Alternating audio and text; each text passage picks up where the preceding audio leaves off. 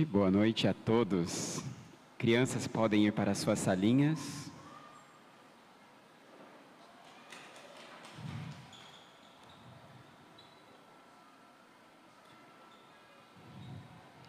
Boa noite, irmãos. Hoje eu quero ler com os irmãos a palavra que está em Mateus, capítulo 5. Enquanto os irmãos abrem,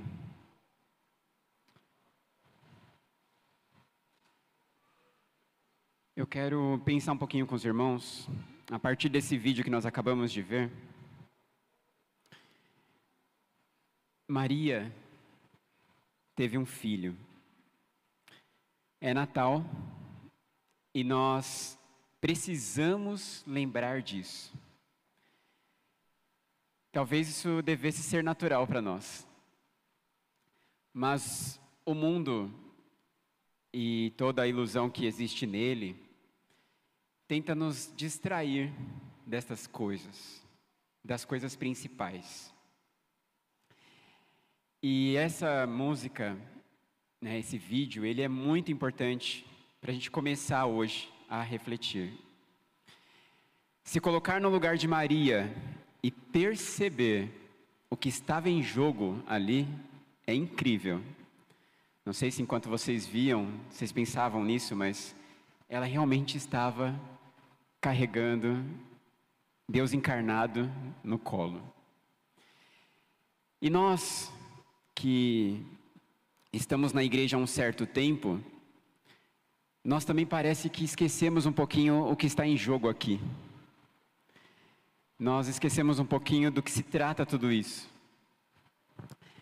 Eu li um livro recentemente de um homem chamado William Reich. E ele é um psicanalista e ele escreve um livro chamado A Revolução Sexual. E nesse livro, ele gasta bastante tempo argumentando que a igreja teve uma função muito ruim, oprimindo as pessoas e proibindo as pessoas de viverem plenamente a sua vida e principalmente a sua sexualidade.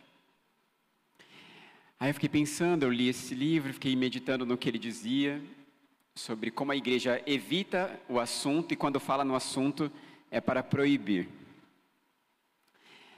Depois, eu assisti a um vídeo de um pastor batista chamado Ed René Kivitz, que foi retirado da ordem de pastores batistas do Brasil por causa de algumas coisas que ele disse numa pregação há um tempo atrás. E, e as pessoas estão discutindo isso por aí, né? Quem conhece, quem acompanha estão discutindo sobre a Bíblia ser completa, sobre como aplicar a Bíblia nos dias atuais. E ainda assim eu percebo que a gente está muito distraído com coisas que não são o principal. E aí, quando eu olho para Mateus capítulo 5, versículo 1, ele diz assim: Vendo as multidões, Jesus subiu ao monte e se assentou. Seus discípulos aproximaram-se dele e ele começou a ensiná-los, dizendo: Bem-aventurados os pobres em espírito, pois deles é o reino dos céus. Jesus, ele esteve entre nós. E ele agiu de forma incrível como jamais esperavam que ele agisse. E quando ele juntou uma multidão pela primeira vez, ele falou essas palavras que eu vou reproduzir para vocês hoje. E quando ele falou essas palavras, ele falou de algo que ele vivia e de algo que nós podemos viver. E nas palavras de Jesus e na vida de Jesus, a gente percebe que o Evangelho que é o próprio Jesus, não é um evangelho de negação, de proibição. O evangelho de Jesus também não pode ficar perdido em meio a polêmicas marginais. O Evangelho de Jesus é felicidade aos que recebem o reino sem poder oferecer nada em troca. Em primeiro lugar, o Evangelho é o Evangelho dos que sabem que são pobres. E eu espero que você saiba que você é pobre. Você fala, não, mas hoje eu vim com a minha Sportage. Você é pobre. Se você não conhece o Senhor Jesus e não entregou sua vida a Ele, não tem um relacionamento com Ele, você é pobre. O que você tem não vale nada. O que você tem acaba. O que você tem você pode perder. Mas ele diz que é muito feliz a pessoa que entende profundamente isso. Em primeiro lugar, que você é pobre. Que você não tem nada a oferecer a Deus, porque Ele é o Senhor do universo. E eu acho muito, muito maravilhoso Jesus ter escolhido nascer numa manjedoura, no meio de uma família simples, no meio de um censo romano, em viagem, totalmente fora do conforto, do luxo ou de qualquer coisa parecida com isso. Deus escolheu encarnar de forma pobre entre os pobres. E ele sempre nos ensina através do que ele é e do que ele diz. Feliz é você se reconhece que você é pobre. Ele fala disso como algo bom. É você reconhecer que é ótimo ter consciência da sua limitação, do que você não tem, de que você não é. Então, em primeiro lugar, o evangelho que nós pregamos, o evangelho verdadeiro, é o evangelho dos pobres. Do pobre Jesus, que deixa a glória dele para estar entre nós, mas que derrama da sua riqueza eterna sobre nós, realmente pobres. Reconheça isso. Se você não reconhecer isso, você não pode receber o Senhor Jesus que é a fonte de tudo que você realmente precisa. E o Evangelho é maravilhoso por isso. Em primeiro lugar, ele é o Evangelho para aqueles que precisam, para aqueles que sabem que precisam. E ele diz mais: Bem-aventurados os que choram, pois serão consolados. Ele diz que é feliz a pessoa que chora, a pessoa que consegue expressar sua dor e sua angústia. O nosso evangelho é um evangelho que expressa a dor. É um evangelho onde há espaço para o choro, para o desabafo, para a expressão da angústia e da dor. Aqui, nós não fingimos que está tudo bem. Aqui a gente não precisa fingir que é todo mundo perfeitinho. Aqui há espaço para chorarmos juntos, uns com os outros. A gente costuma ir em acampamento, em retiro, essas coisas, antigamente, né? Pergunta assim: qual é o versículo, o menor versículo da Bíblia? E aí, às vezes, as pessoas falavam: ah, e Jesus chorou. Realmente existe um versículo assim, que é só isso. E Jesus chorou. Está lá em João capítulo 11, você pode conferir depois. E por que que João separou tão enfaticamente uma frase assim, Jesus chorou? Sabe o que estava acontecendo ali? Um amigo de Jesus tinha morrido. E ele teve que encarar as duas irmãs do falecido, chorando. E aí ele chorou. Jesus chora conosco. O Evangelho de Jesus é um evangelho onde há consolo, porque há espaço para chorar.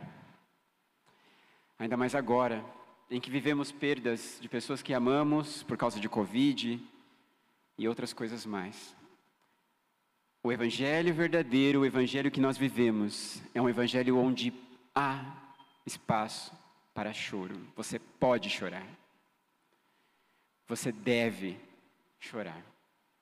Ele te acolhe, ele te recebe, porque ele chorou.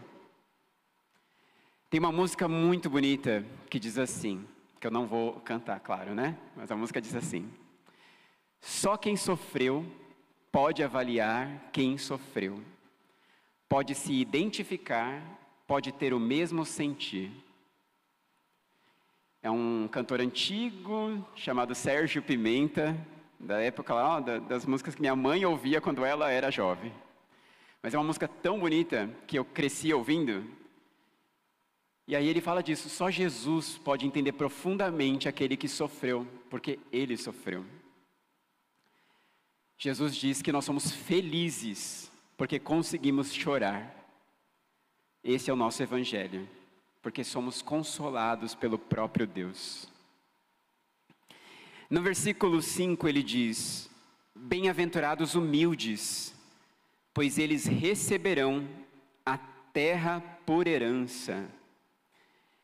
Felizes aqueles que sabem quem são e se contentam com o que são e com o que têm. Esses são os humildes. Pessoas que sabem que já têm o que precisam ter, que estão contentes com o que receberam de Cristo Jesus, são felizes. E podem receber a terra em suas mãos, porque ela não é uma tentação para eles. Olha que interessante. Jesus foi tentado uma vez. O inimigo levou ele e mostrou todos os reinos da terra. E falou: se você se ajoelhar e se dobrar, todos esses reinos são seus. E aí Jesus sabia que o que mais importava não era aquilo. Aquilo não importava. Aqui ele está falando que nós temos um evangelho que sabe o que é prioridade. Um evangelho que sabe o que mais importa. O que mais importa é adorar somente ao Senhor Deus.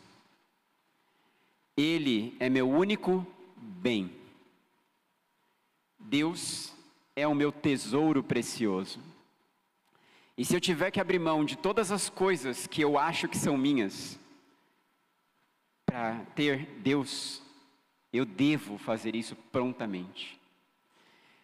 Jesus encontrou um jovem rico uma vez. E esse jovem não abriu mão do que tinha para seguir Jesus. Mas está escrito logo depois, e Jesus teve compaixão dele, e Jesus o amou. É muito interessante que tem esse comentário, raras vezes tem esse comentário, que Jesus amou alguém com quem ele falou. Mas ali, Lucas quis deixar claro que isso aconteceu. Lá em Lucas 18, você pode conferir também.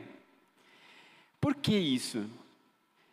Tem um escritor de um livro também muito bom que eu li esses dias, que chama O Deus que Destrói Sonhos. E ele, ele é um cara que tem um canal, né, esses negócios de podcast e tal, Bibotalk, né?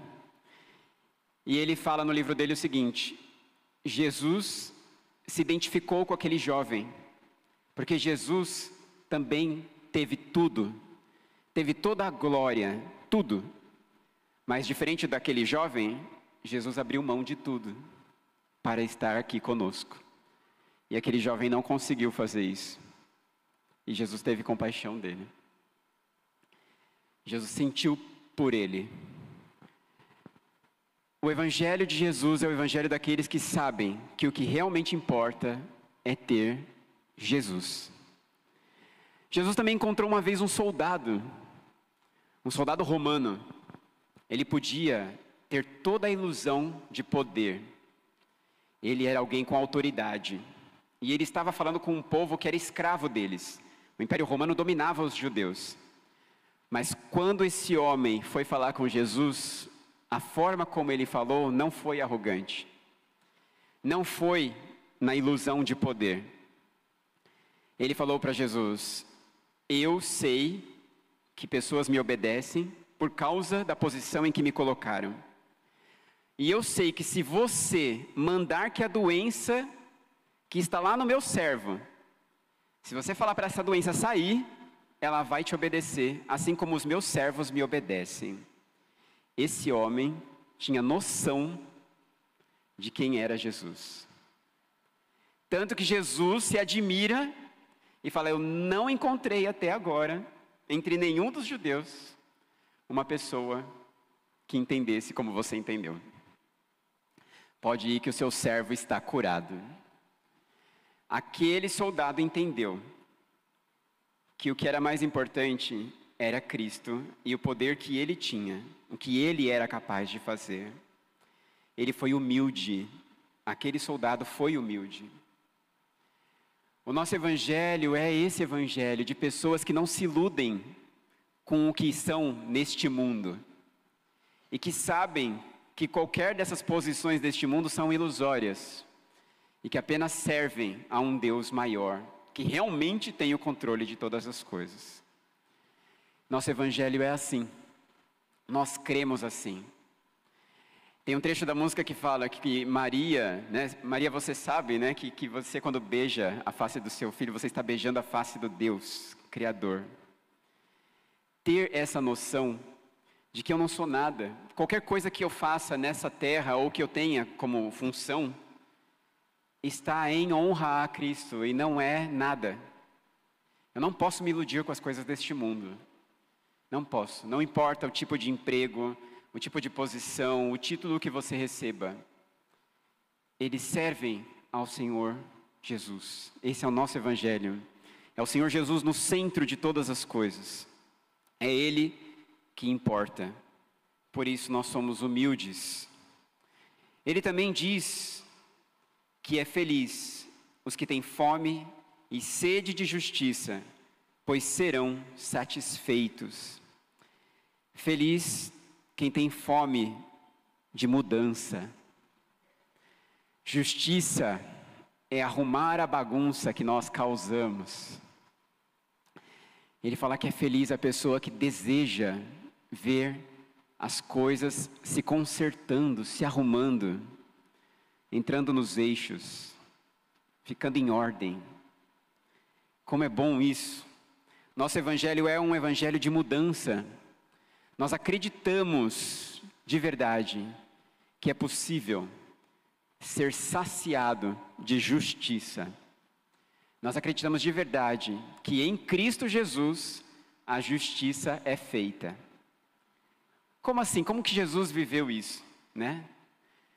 Quando falamos de justiça em Cristo Jesus, a gente pode pensar que ele deveria, de fato, matar todos os ímpios e governar com os justos, né? Lá em João 8, Jesus participa de um julgamento sem querer. Colocam ele numa situação de julgamento, de repente. Ele está lá com os discípulos e chegam com uma mulher adúltera. E falam assim: ó, ela foi pega em flagrante. O que, que você manda a gente fazer? Qual é o seu decreto, mestre? Eles não queriam saber o que Jesus pensava. Eles queriam apedrejar a mulher e Jesus. Mas Jesus disse que a primeira pessoa a atirar a pedra é a pessoa que não tivesse nada para consertar na sua própria vida. E isso é maravilhoso. Em tempos de redes sociais em que todo mundo se mete na vida de todo mundo, é tão maravilhoso como Jesus responde, né? Se você não tem o que fazer, se você não tem como, o que fazer da sua vida e cuidar das coisas da sua vida, então pode cuidar da vida dela. Aí ninguém ousa se meter na história, eles saem. E aí essa mulher se acerta com Jesus, recebe o perdão de Cristo Jesus. E ele capacita ela a não voltar para a mesma vida que ela vivia. Ele não condena. O Evangelho de Jesus é um evangelho de mudança, o que é muito diferente, muito diferente de um evangelho condenatório. A igreja nunca foi chamada para se posicionar em militância contra alguém. A gente não milita contra os homossexuais, a gente não milita contra drogas, traficantes, a gente não milita contra esquerda, direita, progressista, conservador, reacionário, revolucionário, qualquer palavra que você quiser, né, que está muito na moda por aí. Não.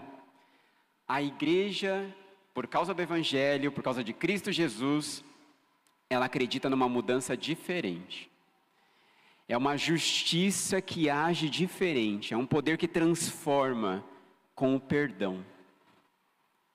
Que consegue olhar para o pecador à sua frente e enxergar alguém digno de misericórdia e acolhimento, porque você também precisou e recebeu misericórdia e acolhimento.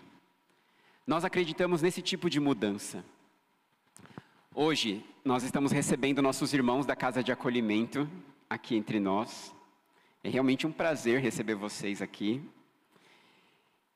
São 20 homens que estão numa casa de acolhimento chamada Manancial de Bênção. Segunda vez que a gente consegue trazer eles para o nosso culto. Eles estão lá lutando por libertação da bebida, e de outras drogas. E eles estão lá acreditando no que Deus é capaz de fazer quando eles sacrificam meses da vida deles em reclusão, trancados num lugar, buscando a Deus. Lá nós não temos psicólogos, assistentes sociais, nós temos pastores com boa vontade, irmãos de outras igrejas com boa vontade, que derramam da graça de Deus sobre a vida deles. E nós temos visto pessoas mudando. É isso que nós cremos. Nós temos sede de mudança, de ver as pessoas mudarem, através do sacrifício das nossas vidas, ajudando essas pessoas a mudarem. Não acusando essas pessoas, não jogando na cara delas que elas estão erradas, elas não precisam disso, já está evidente. Mas acolhendo, ajudando. Esse é o Evangelho de Jesus, que acolhe a adúltera e ajuda ela a não pecar mais. Aí no versículo 7, diz assim: Bem-aventurados os misericordiosos, pois obterão misericórdia. Esse é o versículo mais redundante, porque não tem como falar de outra forma. Né? Feliz quem pratica o amor, porque será amado. O Evangelho de Jesus é acima de tudo, e esse é o principal versículo, sem sombra de dúvida. Um Evangelho de amor prático. O Evangelho de Jesus é um Evangelho de misericórdia.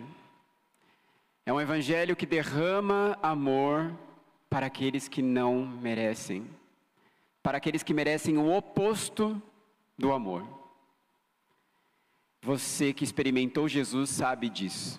Você recebeu o amor de Jesus quando você ainda era inimigo dele. Jesus, sendo o próprio Deus, se humilhou tomando a forma humana para viver entre os homens. E vivendo entre os homens foi muito incompreendido. Foi questionado, foi acusado, foi preso, apanhou, machucaram Jesus, levaram ele até uma cruz e prenderam ele nessa cruz. Quem assistiu à Paixão de Cristo tem um pouco da ideia do que aconteceu. Não é um filme, aquilo aconteceu. Ele fez tudo isso por amor. Deus amou o mundo de tal maneira que nos deu o seu filho. Ouvimos essa pregação domingo passado. Nosso evangelho é o evangelho de um Deus que se sacrifica por amor. Essa é a, é principal característica do evangelho em que nós acreditamos. Jesus morreu por você. Você drogado, você prostituta, você adúltero, você violento em casa com a sua esposa, você viciado em pornografia, você imoral, irresponsável, desonesto, corrupto. A lista é tão grande de maneiras pecaminosas que nós criamos. Quando ele se sacrificou na cruz, em Isaías 53 está escrito que ele carregou sobre ele as nossas feridas, as nossas dores, as nossas manchas, os nossos pecados. Ali na cruz, ele carregou tudo o que você fez de pior. Por amor, ele fez isso. Porque não tem outra explicação. Ele não precisava fazer isso. Ele não precisa de nós. Mas ele decidiu fazer isso. E se ele fez isso, quem somos nós para não vivermos um evangelho de misericórdia? E sabe o que eu acho interessante em tudo isso? As pessoas falam dessas coisas como se a gente tivesse obrigação. Ah, você tem que viver esse evangelho de misericórdia, se não, eu não consigo entender isso de verdade. Porque para mim é um privilégio, não é uma obrigação. É como se Deus olhasse para nós e falasse assim: Eu quero que vocês tenham um gostinho de saberem como é terem características tão dignas e tão maravilhosas como as de Deus. Querem experimentar? Olha, vou mostrar como é que é. É assim. Agora façam igual. Gente, isso parece algo obrigatório e terrível e pesado? Não parece para mim poder viver esse evangelho todo aqui que a gente tem conversado hoje, para mim é um prazer. Para mim o evangelho é totalmente afirmativo. É Deus falando assim: vivam essa coisa linda e, e incrível e, e totalmente positiva que é o meu reino. Derramem misericórdia sobre a vida das pessoas. Mas sabe por que a gente não consegue muitas vezes viver isso? é a passagem do Evangelho que eu mais gosto. Talvez disputa ali com a adúltera de João 8, mas é uma das que eu mais gosto. Que é quando Jesus está na mesa com aquele fariseu. E aquele fariseu está comendo com Jesus e a prostituta entra. Aquela cena para mim, se a gente perdesse o resto do evangelho, mas tivesse aquela cena e o que Jesus explica ali, para mim bastava, né? Porque Jesus explica para aquele homem que aquela mulher entendeu quem era Jesus. E o fariseu que estudou a vida inteira não entendeu. O fariseu estava preso em muitas ideias, muitas letras, muitos achismos, muitas teologias demais. E aquela mulher, ela não estava presa em nada disso. Aquela mulher, ela sabia o quê? Vivo uma vida imprestável, não quero mais viver assim, não posso mais viver assim. E esse homem tem um olhar, tem um jeito, tem uma coisa que muda isso. E eu preciso disso. E essa mulher só consegue chorar e, e lambuzar os pés de Jesus todo, com lágrimas. Porque ela entendeu profundamente o quanto ela era amada por Jesus sem que ele tivesse dito nada. Não é maravilhoso isso? Eu acho isso incrível. Muitas coisas são ditas em um olhar, ainda mais pelo olhar de Jesus. É o meu hino preferido do cantor cristão. Que um dia, quando eu encontrar com Jesus na porta do céu, só o seu olhar será céu para mim. É uma música muito bonita. E é isso. Só o seu olhar será céu para mim. Será que não estamos nos distraindo com coisas demais e esquecendo esse evangelho tão simples, tão maravilhoso de receber amor e dar amor? Ele termina falando para aquele fariseu o seguinte: quem ama mais? Quem é menos perdoado ou quem é mais perdoado? Quem reconhece mais que precisa de perdão ou quem reconhece menos que precisa de perdão? E aí aquele homem tem que reconhecer que quem mais recebe o amor de Deus é quem mais reconhece a necessidade que tem desse amor. Então, se eu acho que eu não preciso de Deus, porque eu sou bom o suficiente, porque eu não preciso de nada, eu não vou conseguir receber profundamente esse amor.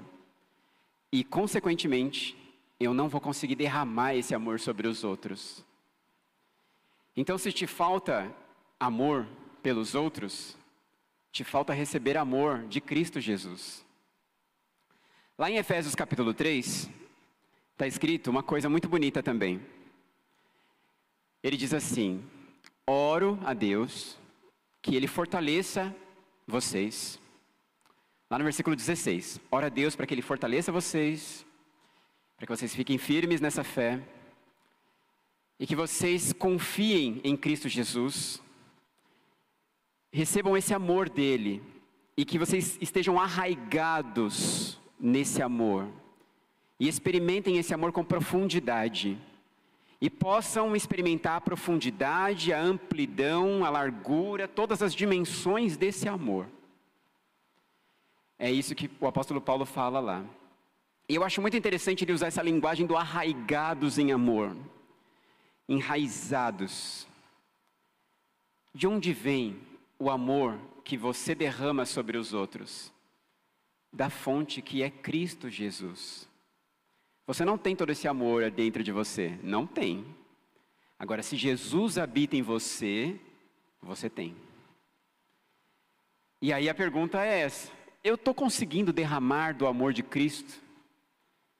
Eu estou conseguindo amar as pessoas profundamente? Se eu não estou conseguindo, é porque eu não estou recebendo. E aí eu preciso de umas podas eu preciso de uma raiz que funcione melhor. Eu preciso buscar enraizar mais em Cristo Jesus. Buscar esse amor na fonte, que é Cristo Jesus. E aí eu consigo viver esse evangelho pleno de amor maravilhoso. Esse é o nosso evangelho. E se Jesus sentiu isso por uma prostituta por quem Jesus não sentiria isso? Você consegue imaginar uma prostituta chorando aos seus pés? Por causa do seu olhar amável para com ela? Jesus disse que nós faríamos coisas maiores do que as que ele fez. Uma vez uma prostituta invadiu meu carro. Eu estava chegando do trabalho em São Sebastião e simplesmente eu parei no semáforo e ela invadiu meu carro. Essa é uma história que eu não costumo contar. E aí eu falei, menina, o que você está fazendo aqui dentro do meu carro? Né? Ah, não, eu quero que você me dê uma carona. E aí conversa vai, conversa vem, tentei entregar um folheto, tentei me esquivar. E aí ela começou a abrir o jogo, que ela fazia programa, se eu queria, por qualquer valor, qualquer coisa. Eu falei, não, você não está entendendo. Sou casado, né, sou pastor. Ah, já fiz programa para gente assim. Horrível. Mas ela falou isso. Eu falei, não, mas não, não interessa, né? Aonde você quer ficar? Aí deixei essa mulher lá e falei, agora como é que eu vou entrar na minha casa e contar para minha esposa que eu dei carona para uma prostituta que tentou alguma coisa comigo?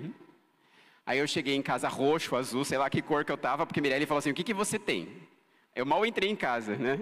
Falei, ah, preciso te contar um negócio, senta, acredita em mim, por favor.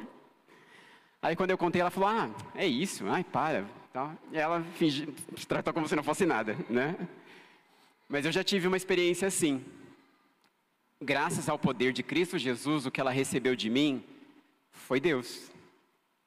E não foi mérito meu, eu sei disso. É Cristo em nós que faz isso.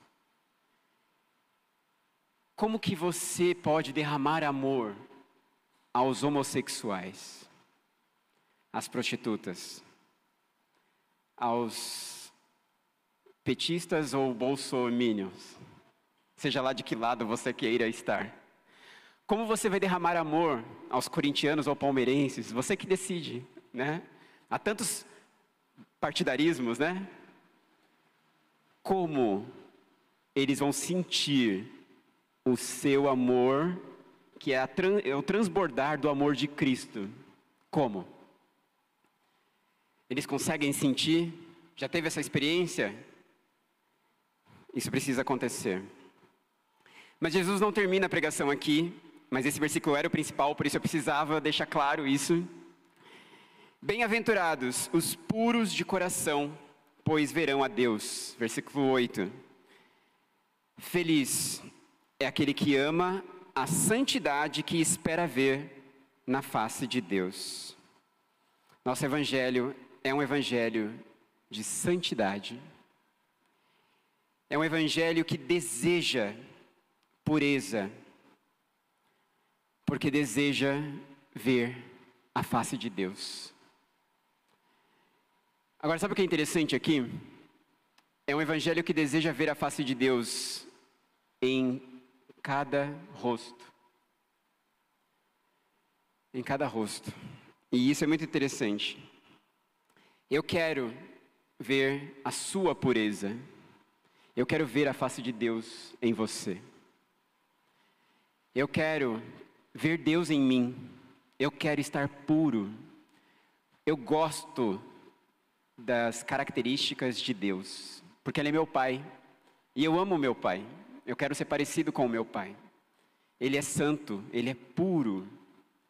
E isso é lindo nele, porque ele não tem mancha, ele não tem corrupção, não tem nada de defeito em Deus. E isso é legal demais, isso é lindo, isso, ele, me, ele é totalmente confiável por causa disso. Como o Justin tem insistido em ensinar aqui de manhã, né? Ele não causa o mal, ele é totalmente bondoso, ele é puro em tudo que ele pensa e faz. Ele é demais. Eu quero olhar nas faces de Deus, olhar nos olhos de Deus, na face de Cristo. E eu quero ver essa pureza refletida nos olhos de Deus. Eu quero que Ele encontre isso em mim. Eu quero que Ele olhe para um filho dele e encontre isso. Hoje de manhã o Justin também falou de Noé. Foi isso que aconteceu com Noé. Deus olhou para Noé e ficou feliz porque ele se viu em alguém. É algo que nós devemos desejar, é o nosso evangelho. É um evangelho de pureza, de santidade. E veja como isso também não é pesado, isso não tem nada a ver com listas de pode e não pode, com nãos e nãos e nãos. Tem a ver com sims verdadeiros. Tem a ver com sims sólidos com casamentos, com vidas a dois de verdade até o fim. Tem a ver com o sacrifício pelo outro, com andar com as pessoas para ver a justiça de Deus purificando essa pessoa. Isso é muito bom. Isso tem a ver com receber disciplina de Deus para ser purificado, e isso é muito bom. Dói, mas é bom demais. Tem uma frase, eu não sei quem disse, é um desses pregadores famosinhos aí. Que você não tem como receber ou perceber a pureza e a grandeza do amor e do evangelho de Cristo, enquanto você não percebe a impureza, a ruindade, a, a, a vilania, né? o, que é, o que há de pior no pecado. Enquanto você não tem consciência plena do quanto o pecado é ruim, você não consegue ter consciência plena do quanto Deus é bom. É verdade isso eu não tenho dúvida de que viver a pureza de Deus é maravilhoso, que me faz bem, que é algo desejável, muito bom mesmo. É algo que me faz consertar tudo aqui dentro, que me faz funcionar direito, me faz viver do jeito que eu tenho que viver, do jeito que eu fui criado para viver. E aí o versículo 9 diz: Bem-aventurados os pacificadores, pois serão chamados filhos de Deus. Feliz é aquele que prefere criar união e cooperação, porque isso o identifica com o seu Pai. Deus é Deus de união, de cooperação.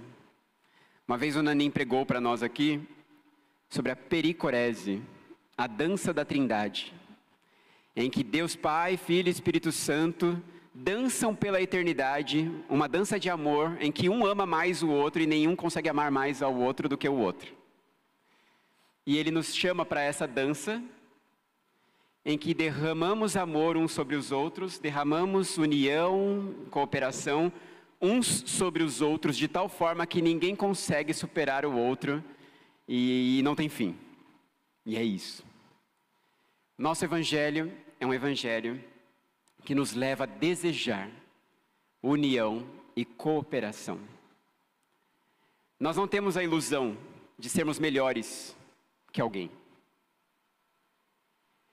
É, uma vez me disseram essa frase e eu achei muito interessante. Um, um, um homem que me discipulou me disse isso.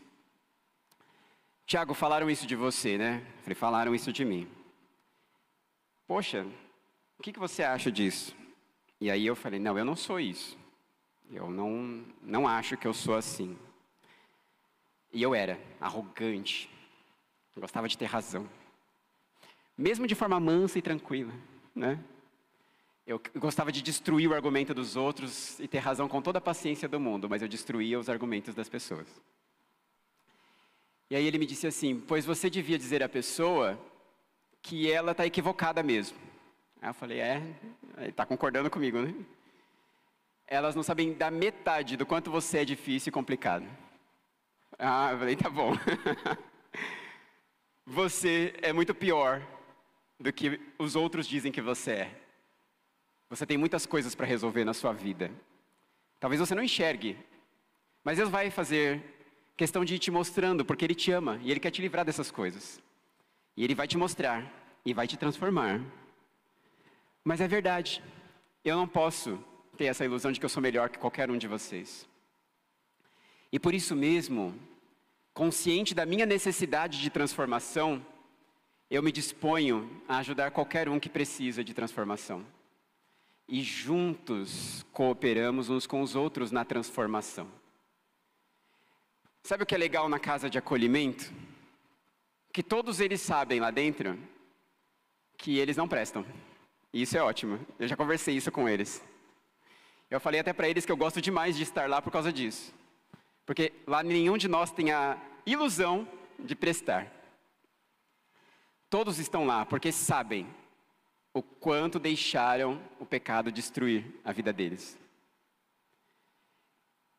E por isso mesmo, a única alternativa é ajudar uns aos outros a sair daquilo. Porque não tem ninguém ali melhor que ninguém ali. Todos estão lá pelo mesmo motivo. Só que, gente, lá eles enxergam isso claramente. Por que, que você acha que aqui na igreja é diferente de lá? Lá, a gente só sabe qual é o pecado. Está mais claro, é mais específico. Aqui há uma diversidade maior de pecados diferentes para tratarmos. Mas todos vocês, sem exceção, precisam de ajuda para a libertação. E Jesus, no evangelho dele, escolheu fazer isso através da igreja, em que os irmãos se ajudam uns aos outros confessando uns aos outros, orando uns pelos outros. É só você ler Tiago capítulo 5, Mateus capítulo 18, tem vários textos sobre isso. E Jesus termina falando que bem-aventurados os perseguidos por causa da justiça, pois deles é o reino dos céus. Bem-aventurados serão vocês quando por minha causa insultarem vocês, perseguirem vocês, caluniarem vocês. Alegrem-se, fiquem muito felizes, porque grande é a sua recompensa nos céus, pois da mesma forma perseguiram os profetas que viveram antes de vocês. Então, o que, ele quis dizer? Feliz é aquele que é incompreendido por viver como Jesus. Porque vocês já não são desse mundo mais.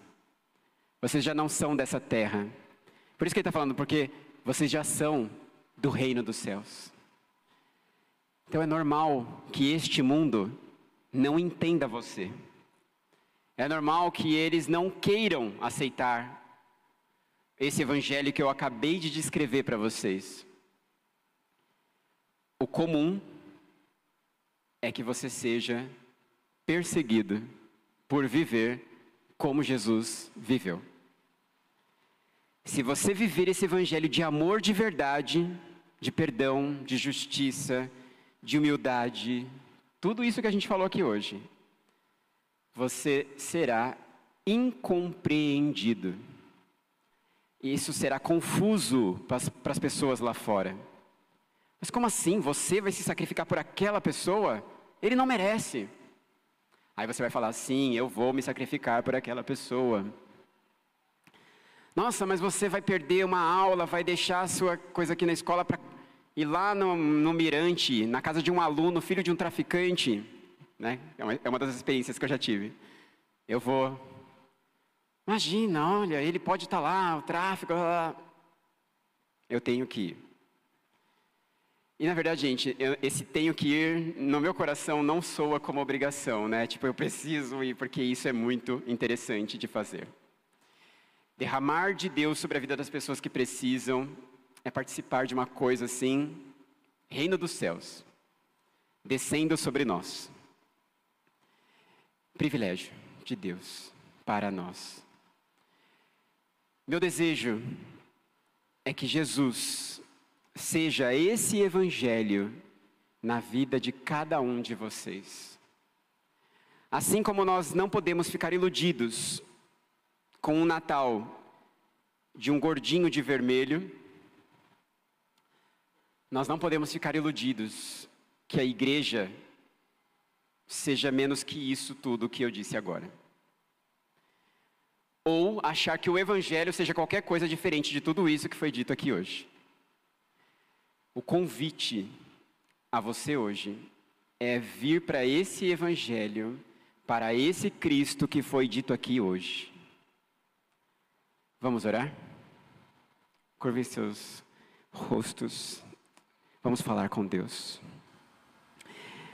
Senhor Deus, obrigado, Senhor, por ser tão maravilhoso conosco, por nos ensinar essa palavra que o Senhor disse àquela multidão naquele dia e está dizendo hoje para nós. Obrigado, Senhor Jesus, por ser este um evangelho tão maravilhoso e por termos o privilégio de viver esse evangelho, Senhor. Pai querido, transforma as nossas vidas, invade as nossas vidas com esse evangelho. Que o seu nascimento aconteça no coração de cada um de nós e que o verdadeiro Evangelho nasça em cada coração. Nos livra de toda ilusão, nos livra de toda distração que nos faz viver qualquer coisa diferente deste Evangelho maravilhoso que é o Senhor Jesus. Em nome de Jesus, tenha misericórdia de nós e nos acorde. Amém.